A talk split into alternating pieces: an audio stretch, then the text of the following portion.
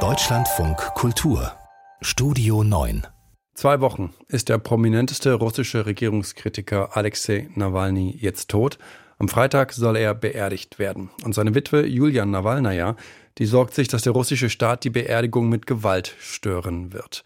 Das war ein Thema bei ihrer Rede heute vor dem Europaparlament.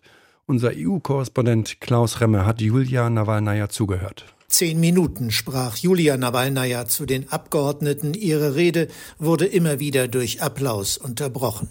Parlamentspräsidentin Roberta Metzola würdigte den Kampf Alexei Nawalnys. Sie tröste sich mit dem Gedanken, dass Diktaturen am Ende immer unter dem Gewicht ihrer eigenen Korruption zusammenbrechen, so Metzola. The pillars of autocracy in the end always always crumble under the weight of its own corruption. Julia Nawalnaja trat dann ans Rednerpult und schien mehrfach den Tränen nahe. Sie begann mit der Erinnerung an einen privaten Besuch in Straßburg, eine unserer Lieblingsstädte, wie sie sagte. Now my husband is dead.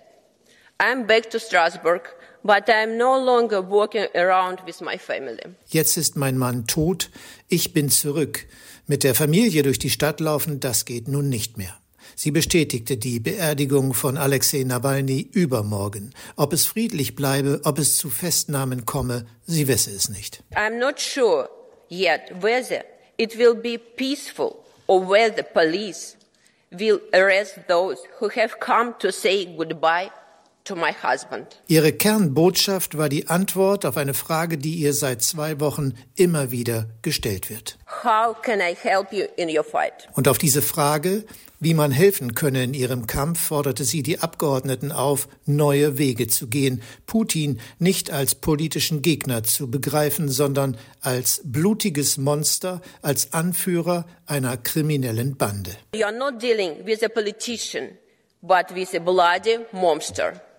Putin is the leader of an organized criminal gang. Bekämpfen Sie ihn entsprechend wie organisiertes Verbrechen. Nicht mit weiteren Resolutionen, nicht mit Sanktionen und Diplomatie. Trocknen Sie Putins finanzielle Netzwerke in Ihren Ländern aus. Sie haben Millionen von Russen, die gegen Putin und gegen den Krieg sind, auf Ihrer Seite, so Nawalnaja. Alexei wird das schöne freie Russland nicht mehr sehen, beendete sie ihre Ansprache, doch sie werde alles tun, damit sein Traum Wahrheit wird, das Böse wird fallen, sagte sie wörtlich vor lang anhaltendem stehenden Applaus im Europäischen Parlament. I will do my best to make his dream come true.